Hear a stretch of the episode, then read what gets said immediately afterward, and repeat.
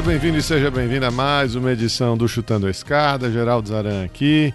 E hoje nós recebemos o Diogo Ives e o Gaio Nicodemos para falar do Equador. Você sabe alguma coisa de Equador? Eu também não. Por isso que esses pesquisadores do OPSA, o Observatório Político Sul-Americano, vieram aqui falar com a gente sobre o que está acontecendo no Equador, fazem uma recapitulação extensa do governo do Correia, do governo do Moreno, para chegar até o governo do Guilhermo Lasso, que tomou posse em maio de 2021 e completou aí um pouquinho mais de um ano de governo. Adivinha, tem muito paralelo com o que acontece no Brasil e em outros países na região. Se você gosta dessa nossa parceria com o OPSA, se você gosta do Chutando a Escada, considere nos apoiar divulgando aí o programa nas suas redes sociais ou, se você quiser dar um passo além, apoiando financeiramente o Chutando a Escada por uma das nossas três campanhas de financiamento coletivo, no Catarse, no Patreon ou no PicPay. É só entrar lá em chutandoaescada.com.br barra apoio ou em uma dessas redes, procurar por Chutando a Escada, para você ajudar a continuidade desse projeto. Vamos lá? A escada é uma construção que serve para fazer um deslocamento vertical. Nem sempre é assim, mas tem um jeito de facilitar tudo isso. Elevador? Não.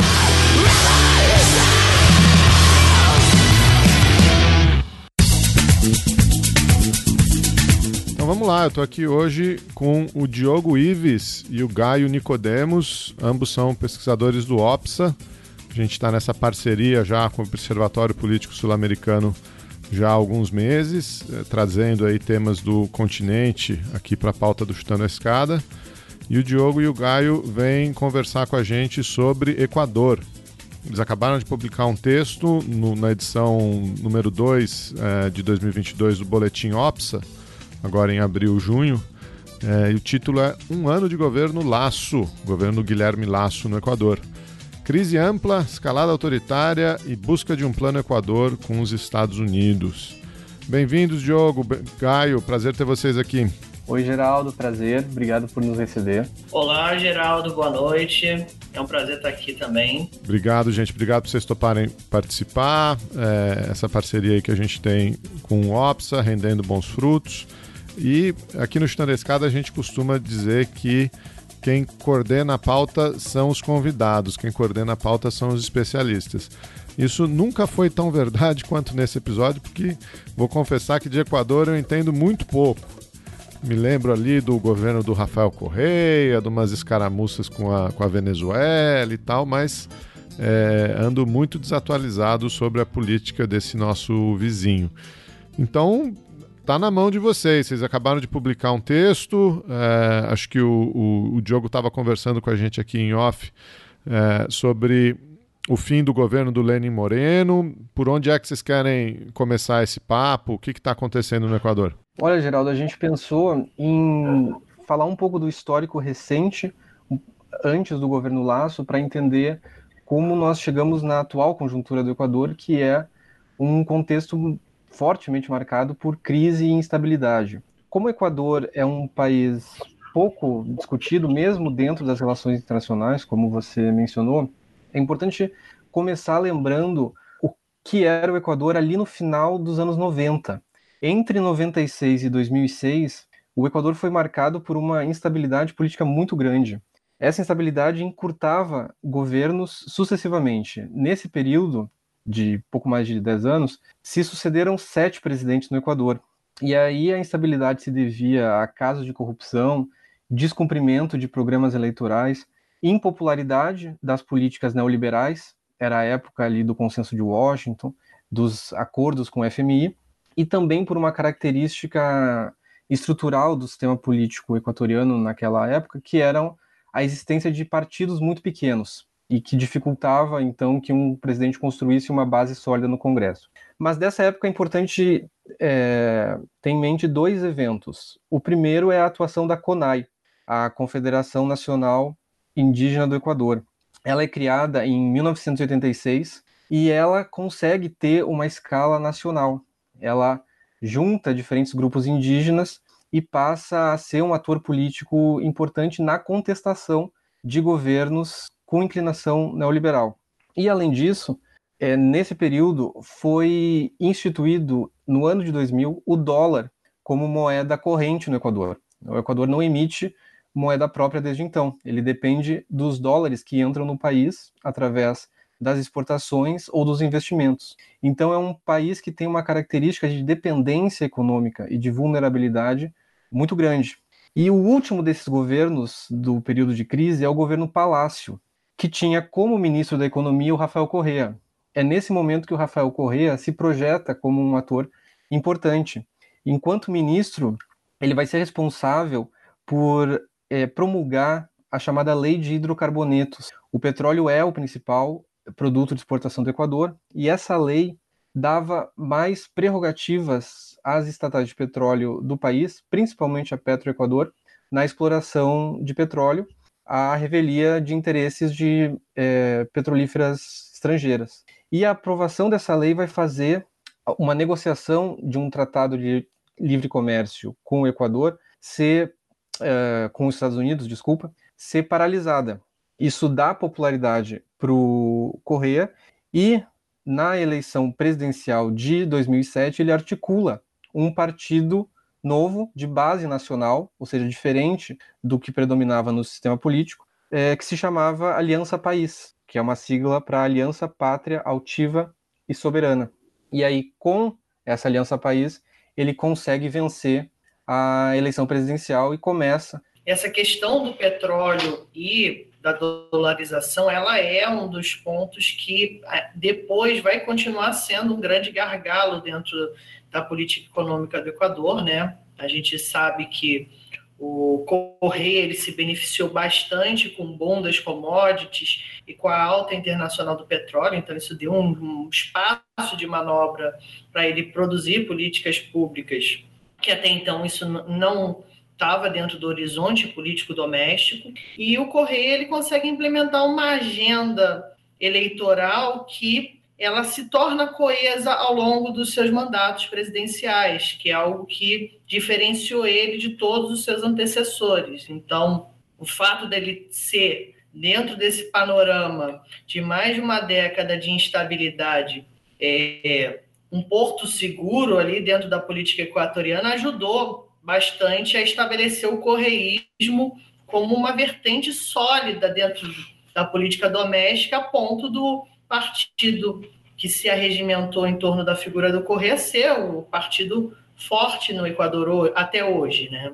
Exatamente. E essa, de certo modo, previsibilidade que o Correia vai representar de forma original ao longo do tempo, quer dizer, ele não tem grandes alterações na linha é, ideológica, vai ser cristalizada numa Constituição que vai ser promulgada em 2008, a chamada Constituição de Montecristi.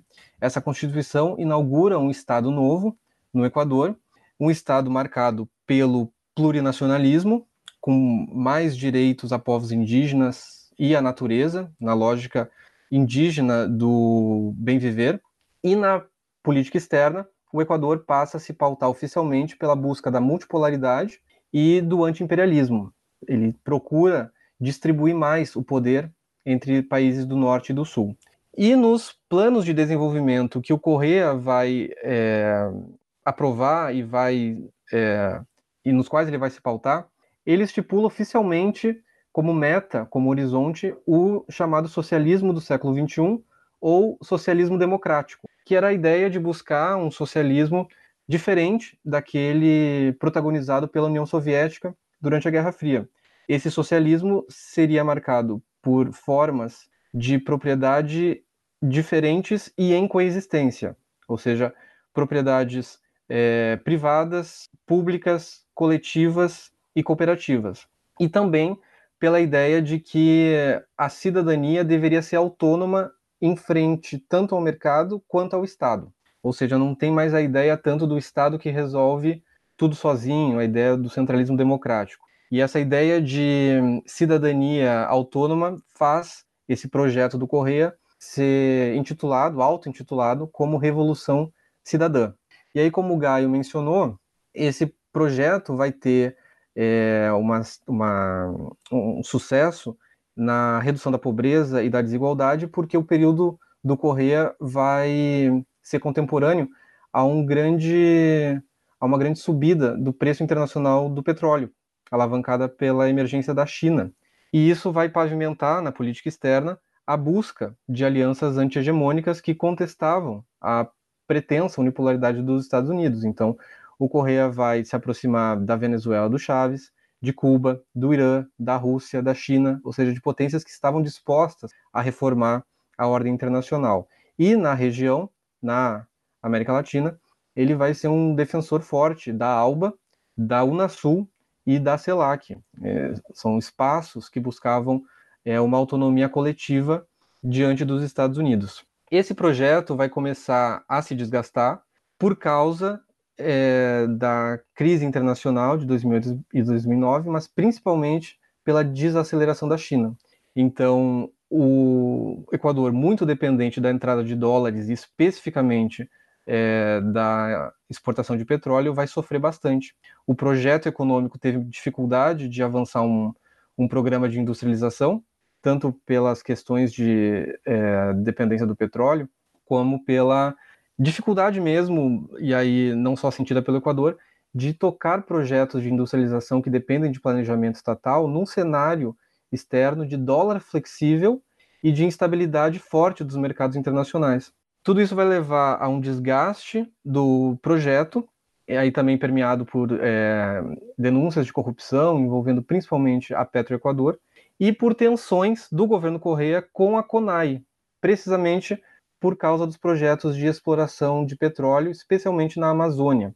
Então, a CONAI, que já era um ator político relevante é, é, nos anos 90 contra o neoliberalismo, vai começar a tensionar também com o governo Correa, ainda que é, fosse de tendência diferente. E aí, então, nós chegamos na eleição presidencial de 2017. O Correa vai escolher como seu sucessor um membro do seu governo que era o Lenin Moreno. O Moreno tinha sido vice-presidente do Correia no primeiro mandato dele, depois da nova Constituição, e no segundo mandato ele exercia o cargo de representante do Equador nas Nações Unidas para pessoas com deficiência. Então ele era um colaborador importante do projeto correísta. E ele concorria pela Aliança País, e o partido é, tinha feito pesquisas de opinião que, e sabia que o eleitorado queria uma mudança. Então, é, o Moreno se coloca como um candidato viável para suceder o Correia porque ele era conhecido pela moderação e pela conciliação. Ele apresenta, a, ali nas tratativas para ser o candidato do partido, claramente a intenção de adaptar o projeto do Correia aos novos tempos. Ele é, colocava explicitamente que ele buscaria uma redução do Estado na economia e buscaria uma abertura internacional pragmática. E a Aliança País vai endossar ele é votado pelo partido para é, disputar a presidência. E o próprio Correa tecia elogios a ele, colocava como um irmão querido, alguém confiável. Só que a vitória do Moreno na eleição vai ser mais complicada do que o previsto.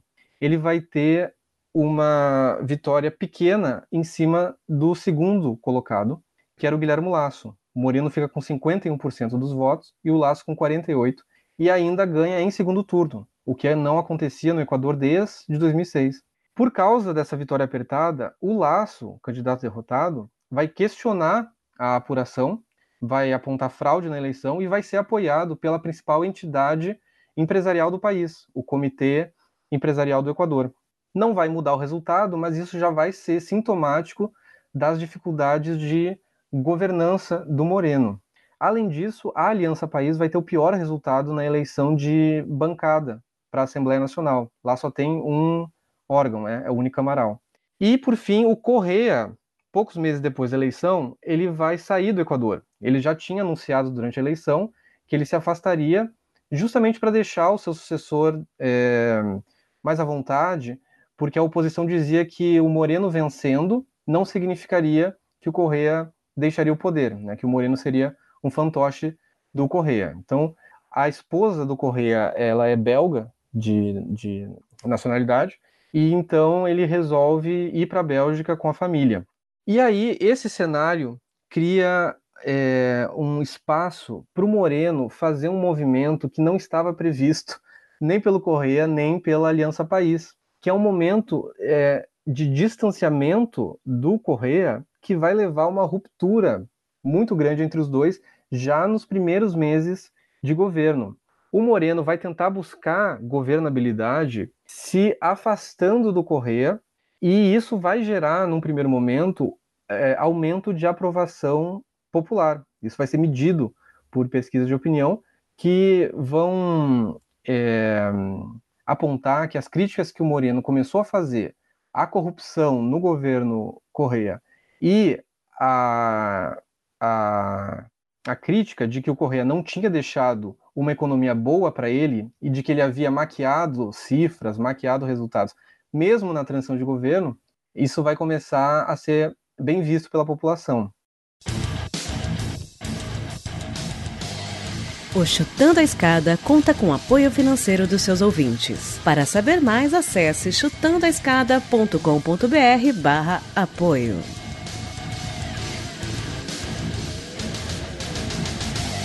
Diogo, deixa eu vou fazer uma pausa aqui, fazer uma recapitulação aqui para o nosso ouvinte. Então, você começou dizendo que o Equador tinha um sistema político fragmentado, que não existiam partidos que dessem condição de, de governabilidade. É, e isso, em, lá em meados dos anos 2000, muda radicalmente. A gente passa aí por um processo de dolarização da economia, passa por um processo de aumento dos preços internacionais do petróleo.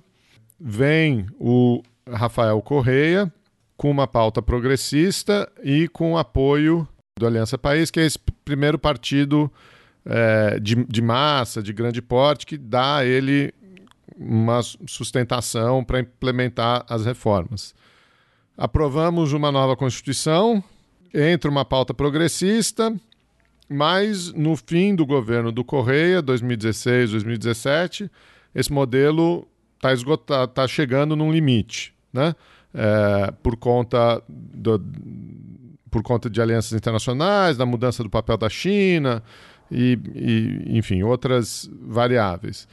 É, Correia escolhe seu sucessor, é, que era um, o Lenin Moreno, tinha uma posição de destaque no governo anterior, e o Lenin Moreno ganha uma eleição apertada contra o Guilherme Lasso, que vai voltar dali quatro anos.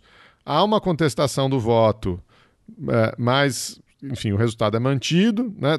Tô, tô, levantando essas bolas porque são temas recorrentes na região, né? É... E o Lenin Moreno, diferente aqui do Brasil, que a gente precisou de um golpe para ter uma guinada de, uma guinada de direção, o Lenin Moreno eleito surpreende todo mundo e dá uma guinada de direção no, no, no governo, né? Ou não, enfim, na agenda para a qual ele tinha sido eleito, critica o Correia, por corrupção, por maquiagem de dados, é, e a princípio tem aprovação popular nesse início de governo, é isso? Exatamente. É, o paralelo com o Brasil é bom, porque se a gente pensar na sucessão do Lula, ele escolhe uma é, integrante do seu governo em quem ele tinha confiança para sucedê-lo. Mas a diferença é que a Dilma vai se manter fiel ao Lula, nunca o criticou fortemente é, na esfera pública, mas o Moreno faz o comportamento contrário. O Correa vai passar a acusá-lo de traição. Por sua vez, o Moreno vai cada vez mais intensificar a aposta no que ele chama de descorreização do Equador.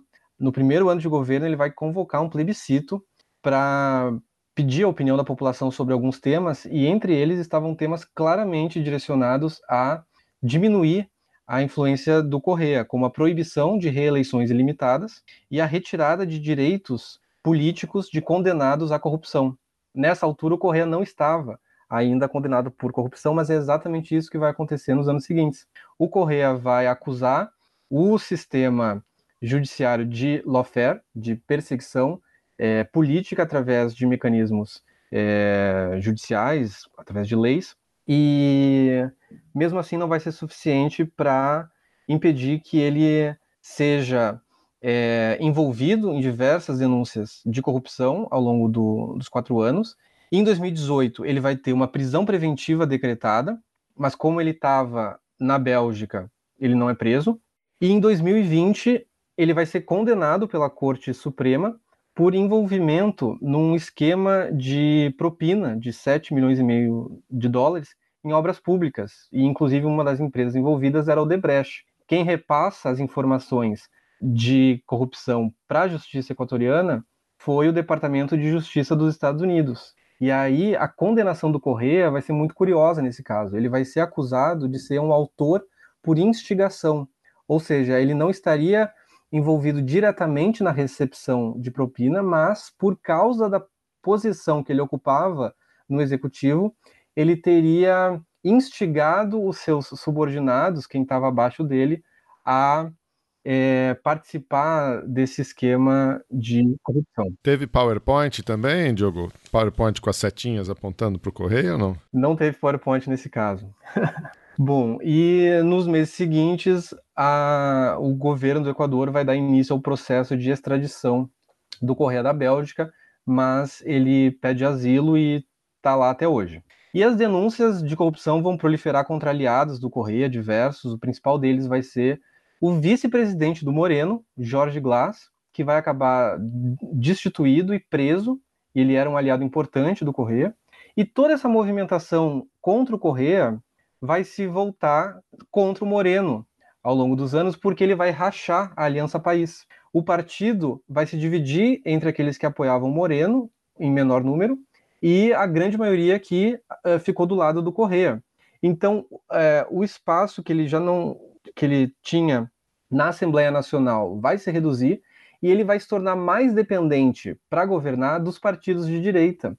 E aí, nessa história de vice-presidente preso, vão ter eleições na Assembleia para a eleição de um novo vice-presidente. Vão ter três vice-presidentes ao longo do mandato, isso mostrava a fraqueza do Moreno em governar, e o presidente mais longevo foi um empresário de Guayaquil, que é a cidade mais é, rica do Equador, que vai ser apoiado pelo Guilherme Lasso, quer dizer, o candidato da oposição que perdeu a eleição para o Moreno, no final das contas vai ter força política suficiente para bancar o vice-presidente do Moreno ao longo do tempo. Né? Isso é sintomático dessa perda de espaço que o Moreno vai ter na esquerda. Bom, em termos de projeto de governo, o Moreno vai ser pouco previsível. Ele vai retomar as velhas pautas neoliberais. Ele vai colocar como ministro da Economia no segundo ano de mandato o Richard Martinez, que tinha sido presidente do Comitê Empresarial do Equador e o Richard vai colocar um plano de redução dos gastos públicos, redução do investimento público, é, redução de impostos de empresa, aumento de privatização e flexibilização de leis trabalhistas, quer dizer, o pacote completo. E vai mudar aquela lei de hidrocarbonetos que o Correia tinha feito lá no governo Palácio e que tinha dado a projeção para ele. É, pela lei antiga, é, o Estado equatoriano pagava para empresas estrangeiras por é, serviço na hora de extrair petróleo. Na nova lei, na alteração que o Moreno fez, o Estado equatoriano paga as empresas multinacionais por barril. Então, o repasse de recursos é muito maior. Bom, para financiar é, a queda de arrecadação que é previsível num governo de austeridade, o Moreno vai recorrer ao crédito externo. Então, o endividamento vai lá para cima. E o principal credor vai ser o FMI, que não dava as cartas no Equador há muito tempo, ao longo de toda a década do Correia. Então, o FMI vai aprovar um acordo em 2019 de 4,2 bilhões e ao longo do mandato do Moreno, as condicionalidades que o FMI vai colocar para ir liberando as parcelas do empréstimo vão crescendo. Já em 2019, o Moreno vai retirar subsídios muito importantes que o Equador tinha para diesel e gasolina. Eram subsídios que estavam postos há quatro décadas. É, na visão liberal do governo, esses preços deveriam ser ajustados pelo mercado. E aí, de novo, a semelhança com o Brasil é bastante evidente, se a gente lembrar da, da, da confusão que aconteceu no governo Temer, da paralisação dos caminhoneiros, etc. Essa, essa revogação de subsídios vai fazer a CONAI comandar uma grande revolta popular em outubro de 2019, entre 3 e 13 de outubro. É, era uma revolta contra o programa neoliberal e especificamente é, contra essa retirada de subsídios. A CONAI e ainda a Federação Unitária dos Trabalhadores vão reivindicar, no lugar desse programa é, neoliberal, a redução das taxas de juros cobradas pelos bancos, um programa de crédito barato para a população, programas de assistência técnica para o campo e repatriação de capitais. O governo Moreno vai adotar uma resposta militarizada. Depois dos protestos, o Alto Comissariado das Nações Unidas, a convite do governo, vai ir para o Equador para investigar a repressão e vai concluir que houve uso desmesurado, desproporcional da força. E depois de cerca de 10 dias de protestos, o Moreno vai voltar atrás e vai recolocar os subsídios. Mas vai durar pouco, porque aí vai acontecer a pandemia da Covid-19. E a resistência popular nas ruas vai se enfraquecer. E aí, durante a pandemia, o Moreno vai precisar de mais crédito externo, porque o petróleo cai, o preço do petróleo cai porque a economia desacelera. E aí o FMI vai aumentar aquele pacote que tinha prometido. De 4,2 bilhões vai passar para 6 bilhões e meio. E aí o Moreno vai fazer novos cortes de orçamento em plena pandemia é, e vai é, recolocar a mudança do preço dos combustíveis. Só que agora, em vez de ser reajustado pelo mercado automaticamente, ele vai colocar reajustes mensais é, pelo Estado. E além disso, nessa época, o FMI passa a fazer pedidos de mudanças de lei no Equador. Ele vai pedir para o governo a autonomia do Banco Central e vai pedir para o governo para aumentar é, a pena de delitos na administração pública.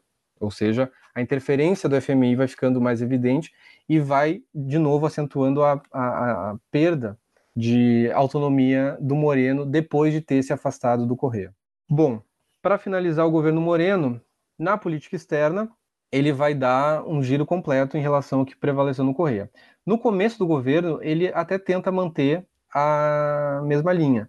A primeira viagem internacional que ele vai fazer é ao Foro de São Paulo, na Nicarágua, para confraternizar com outros partidos de esquerda da região. Meses depois, ele já estava retirando o Equador da ALBA retirando da Unasul, e inclusive a sede da Unasul ficava no Equador. E aí o governo vai reivindicar a sede. A Unasul vai ficar sem sede e vai entrar em paralisia como está até hoje. E por sua vez vai buscar colocar o Equador na Aliança do Pacífico, um bloco de integração comercial mais voltado ao mercado, ali com os vizinhos Peru, Chile, Colômbia e México. Ele vai se afastar da Venezuela, que tinha sido o grande aliado do Equador no governo Correia, vai se aproximar da Colômbia. É, e uma denúncia é, saiu depois que o governo Moreno terminou é que é, ele vai ajudar na, no golpe que aconteceu na Bolívia em 2019. Ele vai enviar gás lacrimogênio e munição para Janine Agnès é, conter as manifestações que resultaram em cerca de 30 mortos ele e o governo do Maurício Macri na Argentina vão cooperar nesse sentido. Ou seja, dá para ver que a mudança não foi pequena. E a, a, a, o grande marco da política externa dele foi um alinhamento muito grande com os Estados Unidos. Ele vai visitar o Trump pessoalmente em 2020 e vai receber o vice-presidente dos Estados Unidos em 2018 e vai ter uma relação muito próxima com o embaixador dos Estados Unidos no Equador. Ele vai tentar negociar um tratado de livre comércio com os Estados Unidos mas como o Trump tinha uma posição mais protecionista, isso não vai sair. Mas a cooperação em segurança vai ser muito forte. O Moreno vai assinar acordos de compartilhamento de informação com o Comando Militar do Sul, vai reabilitar a presença da USAID, a Agência de Desenvolvimento dos Estados Unidos. Ele vai conceder o uso do aeroporto de Galápagos para os Estados Unidos oficialmente combaterem narcotráfico. A Constituição diz que é proibido ter base militar e o governo vai negar que isso constituísse uma base militar. Mas a oposição é, denunciava o, caráter de base. Ele vai reformular o órgão de inteligência do Equador para mudar a doutrina de segurança, que vai passar a focar menos na defesa externa e mais na segurança contra inimigos internos, e aí o destaque vai ser o combate ao narcotráfico, e vai retirar o asilo do Julian Assange, que estava que era o fundador do site WikiLeaks, e que estava asilado na Embaixada do Equador em Londres por ter vazado documentos confidenciais dos Estados Unidos. Bom, e é, curiosamente tem um paradoxo na política externa do Moreno, que ele não vai conseguir o apoio econômico que ele esperava do Equador, ele não vai conseguir esse acordo de livre comércio que ele queria. E quem vai é, abrir o bolso para o Equador vai ser a China. E essa é uma característica que parece se repetir nos tempos atuais em outros países da região. Os Estados Unidos parecem não ter muito projeto econômico para a região, não está muito disposto a fazer investimentos, e a China é, adota o perfil contrário. Ela não tem muito receio em conceder investimentos, em conceder crédito. O Moreno vai fazer uma visita à China de três dias, vai se encontrar com Xi Jinping em 2018, e eles vão assinar um documento prevendo um bilhão de investimentos da China no Equador em seis anos, a participação do Equador na nova Rota da Seda, a entrada do Equador no Banco Asiático de Investimento e Infraestrutura, e durante a pandemia, a China vai conceder um, um empréstimo para o Equador de 2 bilhões de dólares a serem pagos com petróleo ao longo do tempo. Quer dizer que ele, que ele mirou no Trump e acertou no Xi Jinping, foi isso? É por aí, exatamente.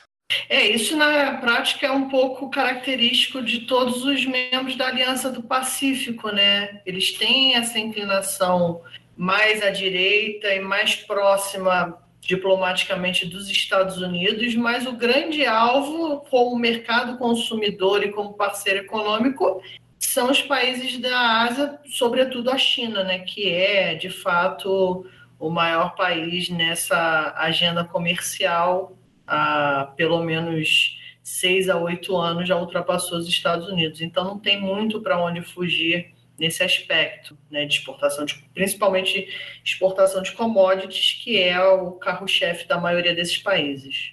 Pois é, e ao que parece a estratégia dos Estados Unidos para conter esse avanço econômico da China na região não é competir economicamente, mas é insistir numa cooperação em segurança, através dessa aproximação com um, funcionários, autoridades das Forças Armadas, que é um, uma posição tradicional dos Estados Unidos na relação com a América Latina, mas que nos últimos tempos também vem incluindo funcionários é, do setor judiciário.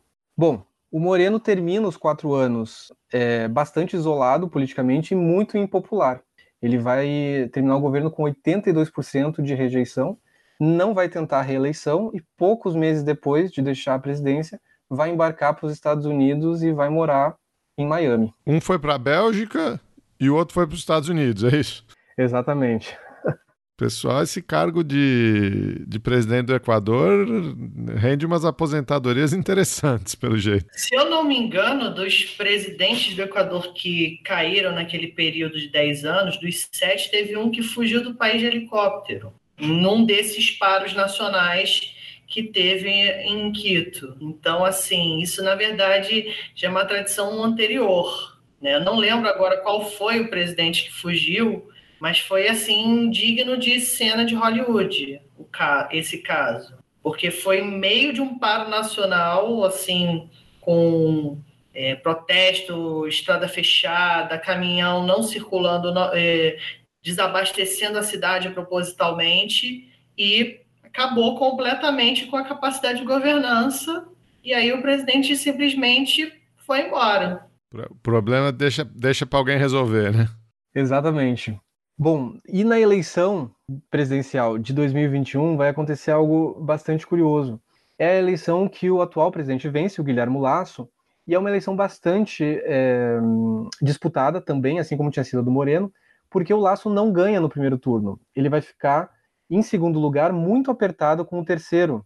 Quem vai ficar em primeiro lugar era o candidato correísta. Os correístas saem da Aliança País e tentam fundar um movimento novo chamado Revolução Cidadana, que não vai conseguir o registro eleitoral a tempo, eles vão ter que fazer uma filiação em massa improvisada para um partido pequeno, mas mesmo assim uh, eles conseguem colocar o candidato, o André Saraus, em primeiro lugar no primeiro turno. O que acontece é que no segundo turno, quem tinha votado no Laço e no terceiro colocado, Iaco Pérez, vão somar votos contra o candidato correísta. E por que que é curioso? Porque o Laço vai se colocar, vai se apresentar na eleição como aquele é, que buscava enfrentar o correísmo e o Moreno, que ele colocava no balaio do correísmo, porque ele tinha sido sucessor do Moreno, tinha participado do governo.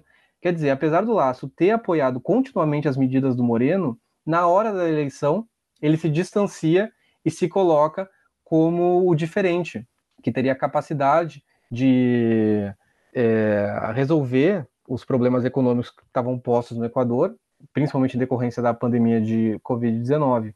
Só que o Laço vai ter um problema maior de governabilidade que o Moreno, porque o partido dele, que é o CREO, vai eleger 12 congressistas no universo de 137. A maior bancada vai ser a bancada correísta, e a segunda maior vai ser a do partido ligado à CONAI, que é o Pachacuti. E aí, de novo, o problema da governabilidade. O Laço vai ter que apostar numa aliança com o Pachacuti, ou seja, o partido ligado à CONAI, que historicamente é contra o programa neoliberal, que tinha ido para as ruas enfrentar essa política durante o governo Moreno, vai ser a opção do Laço para governar. Ele vai apoiar que a, a, presidência da Assembleia seja dada a uma parlamentar do Pachacuti. Só que com o tempo a aposta vai se mostrar muito ruim, porque o que acontece é que a CONAI é um movimento muito grande, tem diferentes tendências internas e um setor expressivo, a maioria, da CONAI não vai apoiar essa aproximação do Pachacuti com o governo Laço. Então vai acontecer um racha e o Laço vai é, perder cada vez mais condições de governabilidade. Com essa governabilidade ruim, o Laço teve e está tendo dificuldade de seguir implementando a agenda neoliberal. Ele colocou como principais prioridades duplicar a produção de petróleo, conceder refinarias para iniciativa privada, incentivar a mineração e aumentar as privatizações. E ele colocou é, no seu ministério é, um ministro da Economia que trabalhou no FMI, no Banco Mundial e na USAID. O ministro do Trabalho é, foi ex-presidente do Comitê Empresarial do Equador. O ministro da Produção e do Comércio foi presidente da Associação de Bancos Privados do Equador, ou seja, a turma neoliberal em peso. Só que, por causa do problema da governabilidade, ele não está conseguindo é, muito espaço para aprovar reformas. Ele já ameaçou fechar a Assembleia eh, Legislativa e convocar novas eleições, mas não foi adiante. E ele segue buscando crédito externo. Ele continua muito alinhado ao FMI e adotando as reivindicações que o FMI faz de redução do gasto público para receber novas parcelas de empréstimo. O principal momento de tensão com a Assembleia vai ser em outubro do ano passado, quando estoura o escândalo dos Pandora Papers. O laço vai ser incluído nesse vazamento de documentos de escritórios de advocacia e vai ser implicado é, em sociedades de 14 empresas com sede em paraíso fiscal a Assembleia vai abrir um processo de investigação, vai recomendar a destituição dele. Não vai conseguir, mas por pouco. Bom, o Laço acusa o Correa e o líder da CONAI, o Leônidas Issa, de chefiarem uma conspiração contra o seu governo para derrubá-lo. A relação com a CONAI é péssima, o governo é, chama para diálogos é, no Palácio Presidencial, mas não se dispõe a mudar a política econômica, principalmente a política é, de combustíveis. O Laço chegou a congelar é, reajustes no preço dos combustíveis, mas a CONAI é, reclama que os preços congelados estão muito altos. E, por fim, na política externa do Laço até agora, os primeiros três meses foram focados em conseguir vacina contra a Covid. Ele vai ter sucesso no, no plano de vacinação dele, vai garantir uma aprovação alta no, no começo do governo, é, mas a aprovação vem caindo. É, um dos flagelos atuais do Equador são massacres é, que vêm se tornando recorrentes nas prisões do país. O narcotráfico aumentou nos últimos anos e as quadrilhas estão disputando espaço. E é, são verdadeiros massacres brutais, com decapitação. Nunca tinha se visto isso no Equador. E o, o Laço vem respondendo essa ofensiva com militarização. Ele vem é, colocando os militares para responder essas crises nos presídios e vem apostando em flexibilizações nas leis para facilitar cada vez mais a presença de militares na segurança pública, o que é sempre perigoso. E com os Estados Unidos ele vai encontrar um parceiro para um, apoiar essa política de segurança. O Laço já declarou publicamente que ele busca um plano Equador, ou seja, uma versão para o Equador do plano Colômbia que os Estados Unidos fizeram é, é, nos anos 2000, principalmente com o governo colombiano do Álvaro Uribe, e que é, colocou militares dos Estados Unidos dentro da Colômbia. Atualmente, no Senado dos Estados Unidos, se discute uma chamada Lei de Associação entre Estados Unidos e Equador, é, que oficialmente buscaria fortalecer as instituições democráticas do Equador, as capacidades de combate a crime, o manejo responsável de recursos e a proteção contra a pesca ilegal. E aí é um recado bastante direto à China, que faz, é, de fato, pesca ilegal na costa do Equador e de outros países da América do Sul. Já foi um problema com o Moreno e continua sendo com o Laço. Enfim, é, em termos econômicos, o Laço busca ainda um tratado de livre comércio com o Equador, mas o Biden não é tão receptivo como não era o Trump. Então, de novo, parece prevalecer a lógica da cooperação e segurança, é, sobretudo, não tanto na economia. É, um comentário que eu acho que é importante, né, que a gente destaca bastante no artigo sobre essa construção né, da agenda econômica do governo Laço, são as afiliações do, do Laço e de, de alguns ministros, como o próprio ministro da Economia, que é o Mário o Simão Cueva, Simão Cueva, que são ligados a think tanks liberais, ultraliberais, né? São todos integrados à rede Atlas, é, a, a rede de think tanks do LOSA também. Então, a gente percebe que existe uma circulação de ideias que é um pouco mais estruturada, né?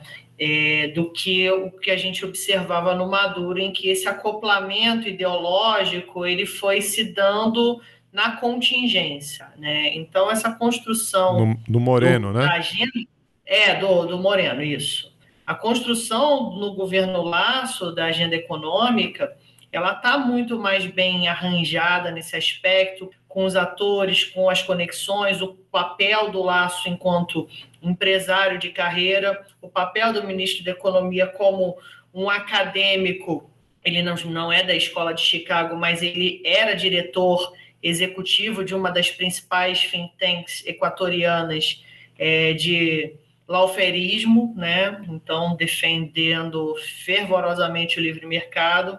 Então, é, isso já é entregue para o público equatoriano, para a sociedade equatoriana, e essa construção dos movimentos sociais em reação ao laço, ela está muito atrelada a essa ciência de que toda essa conjuntura que está sendo agravada ainda é, pelo, pelos resultados negativos na economia por conta da pandemia da Covid-19, eles vão fazer com que seja quase que inevitável que protestos de grande escala se montem, né? Então a gente já tem alguns ensaios de protestos mais curtos ao longo de 2021, né? A gente tem o caso que o Diogo citou ainda em 2021 de tentativa de remoção do laço da presidência, onde a carta da é, a carta, como é que é o nome que eles chamam? Deixa eu lembrar aqui. É morte cruzada. É, é uma, é uma destruição mútua assegurada entre os dois poderes. Então, se o legislativo votasse o impedimento do laço, ele poderia é, destituir a, a Assembleia Nacional e, consequentemente, convocar novas eleições. Então, essa, essa característica do sistema constitucional do Equador fez com que o laço sobrevivesse em 2021. Isso fez com que o laço agora sobrevivesse de novo aos protestos né, de junho desse ano. Então a gente também tem que levar em conta esses pequenos elementos, porque ainda que o laço não tenha uma capacidade de governança estável dentro do Congresso, ele tem essa ferramenta institucional que tem assegurado a ele, é, além dos repetidos decretos de Estado é, de segurança que ele tenha implementado de novo 30, 90, 60 dias, que vão se sucedendo desde o início do mandato, ele acaba, na prática, governando o Equador praticamente sob estado de sítio. Na prática, quando a gente olha essa agenda do, de segurança pública, problemas com narcotráfico, problemas com migração na fronteira, que agora parecem diminuir com o processo de legalização dos imigrantes venezuelanos, todos esses elementos vão dar a ele é, desculpas institucionais para concentrar o poder dentro dos limites constitucionais e tensionando a institucionalidade até um ponto onde a resistência não tem como você ter um balanço de poder com o legislativo e acaba que é nesse tensionamento que as ruas voltam a ser importantes, né? Então, a gente vai ter a figura do Leônidas Isa, que cresce bastante desde o pleito de, 2000, é, de 2021, né? Ele vem ganhando espaço, é, o processo de integração do Pachacuti dentro da coalizão do Laço vai gerar um racha dentro do movimento indígena, né? Isso vai diminuir a credibilidade de vários dos quadros desse partido que por conta dessa aliança. E aí chega em 2022 com o boom do custo né, da, dos combustíveis no país por conta da guerra na Rússia e se torna inevitável que as manifestações se estabeleçam nas ruas do Equador. Então, a gente vai ter, desde o do, dos congressos do, da CONAI no ano passado, é, indicativos de que vai haver uma escalada por conta dos movimentos sociais, e aí eles vão conseguir apoio da, da Federação, da, da Frente Única de Trabalhadores, vão conseguir apoio da Federação de Estudantes Universitários. Em novembro, eles conseguem por dois dias, em outubro, desculpa, em outubro do ano passado, eles conseguem por dois dias fazer uma grande manifestação nas ruas do Equador e isso gera uma reação negativa do governo Laço, né? Então você vai ver declarações extremamente intimidatórias com as lideranças do movimento e isso vai ficar numa escalada de ameaça institucional bastante presente contra os movimentos sociais. E o CONAI vai fazer alguns encontros de diálogo com o Laço a partir de 2021, a partir dessa, desse protesto, e as propostas vão sendo apresentadas, as discussões vão sendo encaminhadas, mas elas não vão para frente em boa medida porque o Laço sempre utiliza a desculpa do conspiracionismo que estaria sendo tramado nos bastidores contra o governo dele para negar as propostas que estão sendo trazidas à baila pelos movimentos sociais. Então, o Leônidas Isa, que é hoje a grande figura de oposição dentro do, do Equador, ele vai sofrer vários tipos de perseguição diretas e indiretas mas em alguns momentos o laço vai dar indulto na tentativa de mediar e retornar o diálogo para os membros do CONAI, mas nunca houve de fato uma relação cordial entre essas duas forças. Então, não gerou estranheza quando o movimento agora de junho desse ano vai às ruas e ele resiste não só a sentar nas mesas de negociação por conta do esforço infrutífero, né, do, do laço em atender o pleito popular, mas também por conta dessa intimidação recorrente que já veio construída nos últimos seis meses, né? Então, é, você vai ver que, por um lado, é, o Pandora Papers ajudou os atores institucionais a se mobilizarem e legitimarem uma pauta contra o laço, mas a pauta social de questões econômicas, de é, desemprego, é, de emprego de força brutal das forças de segurança, é que vai levar o movimento às ruas, né, o movimento social. Então, é, a gente percebe que tem pouca margem para o laço é, agir institucionalmente, mas ao mesmo tempo tem pouca margem para que o laço seja destituído de fato da onde ele está e os movimentos de rua acabam sendo reféns né, dessa repressão, né? É uma ameaça recorrente de criminalização que vai e volta, né?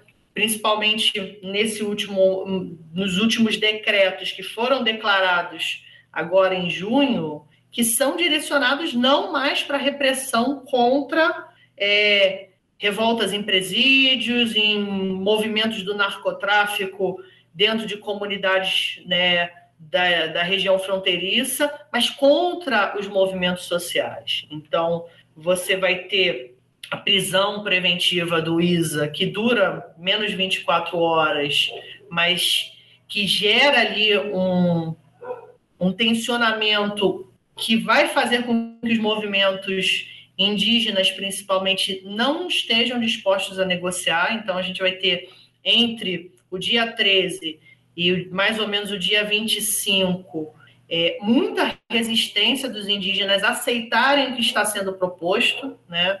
Ah, os protestos de rua vão começar a reduzir no final do mês com a assinatura de um acordo que teve mediação da Igreja Católica, mas o problema não foi resolvido. O, a gente teve subsídios, a questão dos combustíveis, a gente teve algumas pequenas pautas sociais sendo aprovadas para mitigação dos impactos econômicos da alta dos combustíveis.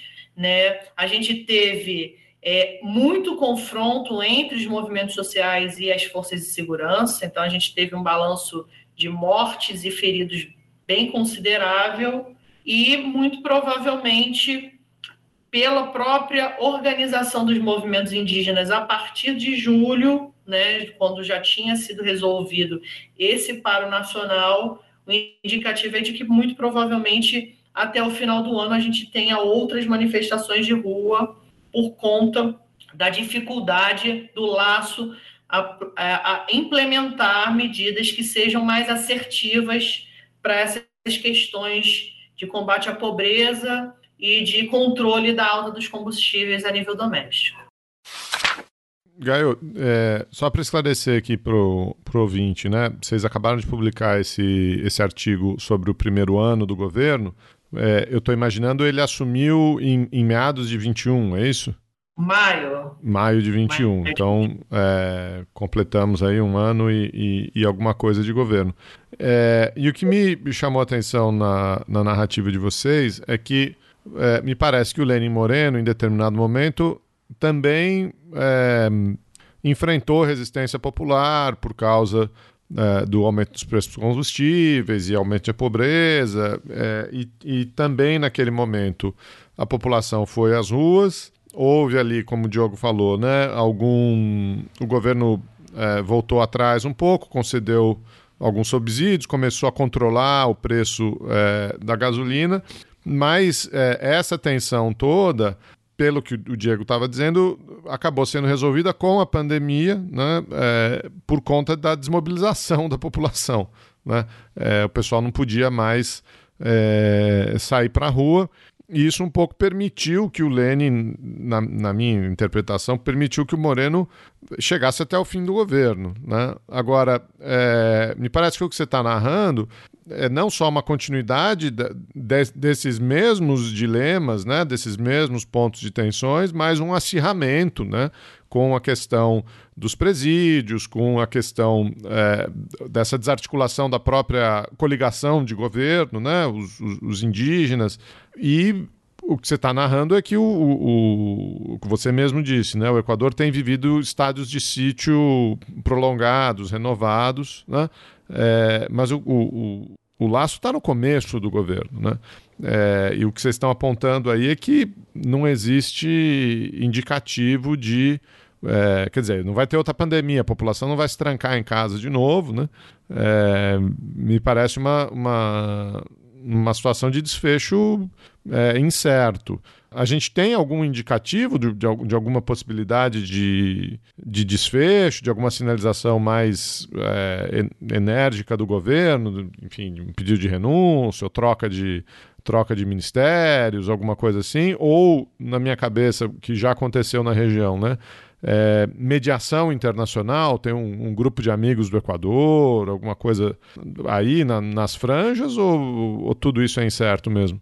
Então, é, agora, no, logo no, após os grandes protestos de junho, no começo de julho, a gente teve a renúncia de quatro ministros, né, que não deram muitas justificativas, né, então a gente teve o ministro, é, se eu não me engano, o ministro da Economia renunciou, né, que é o caso mais grave, porque a pauta econômica era o centro, então ele sai de fato, mas não dá justificativas, tece grandes elogios ao governo e ao laço, sai de maneira mediada e é substituído por um empresário do setor de semicondutores da área de transição energética. Então, me parece aqui uma tentativa de acenar para um setor de uma indústria alternativa em comparação ao setor financeiro, mas o, o Pablo Arosmena, né, que é o, o atual ministro de Economia, também está ligado ao setor de microinvestimentos, então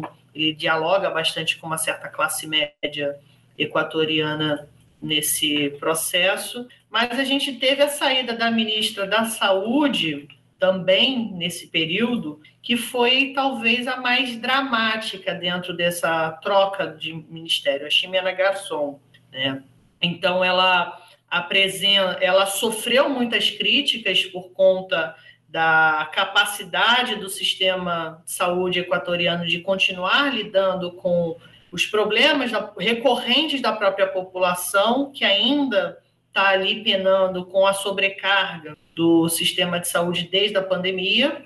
E, em boa medida, ela acabou servindo como testa de ferro para problemas mais estruturais de financiamento de políticas sociais dentro do governo. Então, no primeiro momento, ela se despediu do governo de forma também cordial, agradecendo a oportunidade de ter sido ministra, mas nas semanas seguintes, a mídia ela começa a dar declarações mais duras, mais rígidas, apresentando esse desfinanciamento do setor de saúde por parte do governo do Laço, né? Tanto que em meio à própria, às próprias manifestações de junho, né, foi declarado um novo estado de emergência no sistema de saúde por conta dessa falta de, de recursos, né, de ambulâncias, de material médico. A gente tinha, inclusive, várias denúncias da mídia de que os pacientes tinham que comprar seringas, comprar luvas para levar para os hospitais para ter atendimento. Então, a partir do momento em que ela renuncia e ela começa a se distanciar do governo, ela começa a ser mais enérgica. E aí, além dessas duas pessoas, a gente teve, se eu não me engano, o ministro de infraestrutura, que, se eu não me engano, ele só trocou de cargo, e uma secretária de educação superior, secretário ou secretária de educação superior, que também renunciou ao cargo em medida relacionada a essa questão também de, de falta de recursos, mas não deu tanta repercussão na mídia, não foi uma pessoa que optou por comprar briga e sair do governo atirando contra o laço. Só para complementar, é, Geraldo, você está completamente correto na avaliação de que é, o governo Laço se fragiliza muito mais rápido do que o governo Moreno. Ele perde força é, com uma velocidade maior. E não é por acaso que ele vai já nos primeiros meses falar em plano Equador, é, buscando essa aliança em, em, segurança com os Estados Unidos. É porque quando a governabilidade doméstica entra em crise, é, a dependência de forças externas aumenta. E é, concordo com o Gaio que o laço é muito bem conectado internacionalmente. Ele é banqueiro, ele é proprietário de um dos principais bancos do Equador, o Banco de Guayaquil. Ele não começou ontem nessa nesse ativismo do fundamentalismo de livre mercado. Então, mudanças de orientação econômica são muito improváveis. E como o resultado é antipopular, a saída para ele é a escalada da repressão. Então, acredito que o que tem que ser é, observado é essa negociação em torno desse suposto plano Equador, que forma ele vai tomar exatamente, e é importante lembrar que o Equador está entre o Peru e a Colômbia, dois, dois países com governos de inclinação à esquerda. Quando o governo dos Estados Unidos faz o plano Colômbia, lá em 2000, o Chaves tinha recém assumido na Venezuela, ou seja, os Estados Unidos manda militares para dentro da Colômbia numa conjuntura de é, chegada ao poder de uma esquerda disposta a nacionalizar o petróleo.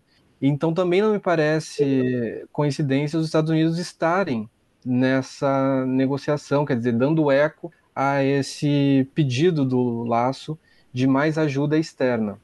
E aí a gente tem que levar em consideração que ainda que o governo consiga se manter, ele tem tido muita dificuldade de implementar políticas de qualquer tipo, inclusive políticas dentro do próprio espectro ideológico. Então a gente sabe que hoje, pelo menos um, mais de um terço né, da, da bancada na Assembleia Nacional ainda é ligada à base do, do correísmo, né? E nas votações mais recentes, a gente tem percebido que pelo menos, mais ou menos metade da, da Assembleia Nacional tem pendido contra as prerrogativas é, do laço. Então, ali entre 70 e 80 deputados, em, muito, em muitos dos casos, têm se posicionado contra o laço de forma mais assertiva. Em algumas votações mais decisivas, é, a gente observa que o laço tem o mínimo possível de apoio dentro da Assembleia para não cair, para se manter no cargo. Mas, ao mesmo tempo, ele não tem uma margem de governabilidade. Então, isso significa que, na dificuldade de implementar um plano de governo, mesmo que seja é, com financiamento externo, numa hipótese vaga, muito improvável dos Estados Unidos aceitar produzir um plano Equador, ele ainda assim vai ter dificuldade de estabelecer e direcionar os recursos recebidos para os pontos-chave. Né? Então, a gente vem observando nos últimos meses que o Equador recebeu algumas doações e alguns empréstimos para mitigar a crise carcerária. Mas essas doações elas já têm um alvo muito específico, que é o sistema carcerário que está extremamente sobrecarregado. A cooperação com o governo chinês, que, tá, que já são projetos de cooperação na área de habitação que precedem o governo do Laço e que estão só sendo ele só vem sendo implementado e as moradias construídas estão sendo entregues aos poucos pelo governo Laço. Então, na prática, o que opera e o que funciona no governo Laço não tem muita margem de negociação doméstica, porque são recursos ou aportados pela União Europeia, ou aportados pela China, ou pelo FMI, ou pelo Banco Interamericano de Desenvolvimento. Então, na prática, o governo respira por aparelhos. Esse talvez seja o resultado né, de todo esse processo.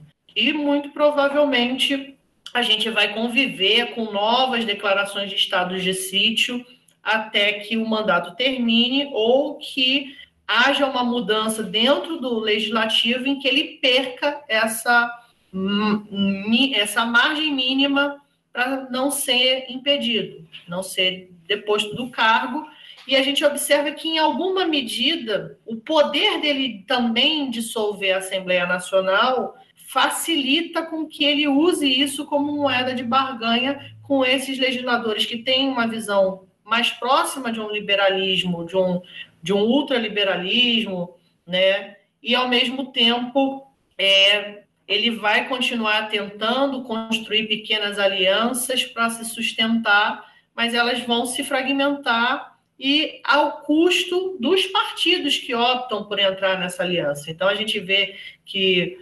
o, o Esquerda Democrática ele foi onerado por essa aliança, então ele entrou na coalizão do laço em boa medida por conta de promessas né, na, na direção do legislativo que não foram cumpridas. O Pachacuti ele se fragmentou, então a gente tem dentro do partido algumas pessoas que ainda permanecem vinculadas ao governo, mas uma parte significativa do partido se distanciou. A bancada correísta ela é oposição de primeira hora ao governo e os outros partidos menores eles tendem a ir de acordo com a conjuntura e na maior parte do, do, do, das votações mais recentes que ocorreram no legislativo, eles votaram contra o laço, exceto no caso do, do impedimento, que foi o único momento que eles não deram voto pelo impedimento. Muito bem. Acho que a crise está posta e a solução é difícil mesmo. A oposição ainda não tem um programa claro para conseguir é, hegemonia no sistema político e o governo, a, situação, muito menos. Bom, a crise está posta, como vocês bem colocaram aí para gente, não é de fácil solução e que bom que temos os pesquisadores do OPS aí para continuar acompanhando essa conjuntura, traduzindo para a gente é, o que está acontecendo e fazendo esses paralelos, né? Dessa direita articulada internacionalmente, é, dos impactos da Lava Jato e dessa cooperação, dessa judicialização né, é, internacional, dessa cooperação com o Departamento de Justiça americano.